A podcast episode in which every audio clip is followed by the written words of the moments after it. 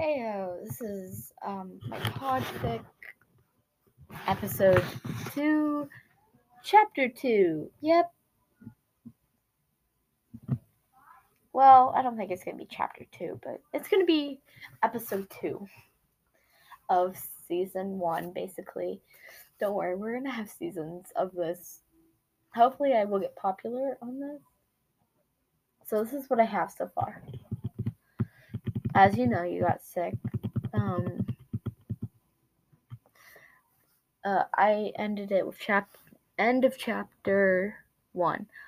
I love you, honey. Since I'm a germaphobe, I I'll send Coronasis Coronastasis to take care of you. You and and Corona played card games to pass the time. But being sick didn't, in your eyes, mean you didn't have to work. You still worked with Ari and cooked. You were good at cooking, but Overhaul, if his life depended on it, could not cook.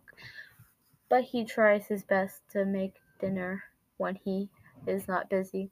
So anyway, you were cooking and watching Ari. You told Ari to draw. When one was done cooking, and gave you gave Ari a plate of food. Just then Overhaul opened the door. He sat down to eat. It was the first time eating with Ari at the table. It was also Ari's first time not being scared of Overhaul and seeing him without his mask. After dinner, you put Ari to bed, and when you came back, Kaya's back was turned. When you grabbed when you grabbed his arm, which was folded, he pushed you away from him. He didn't he he never did this. You yelled, What the hell, Kaya? Kaya in a strict and stern voice said, Why was she here? Why Yn? Why? You yelled, Well, she's family, so suck it up. Kaya scoffing. Well, not only are you physically sick, you're sick in the mind, right? After that night of arguing, you, he finally came to his senses. You were in the bathroom crying. He tried to comfort you through the door.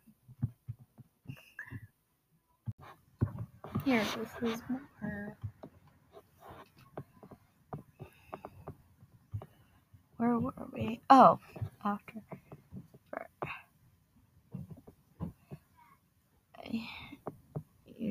He tried to comfort you through the door. I love you, Yn. I'm sorry. You yelling. No, you're not. I don't know why someone dumb as me would date a monster like you. I'm so stupid for loving you. Kaya, speechless, started softly crying, his eyes out. When the next day came, you found Kaya at the door, sleeping. You didn't give two shits if he fell by you moving the door.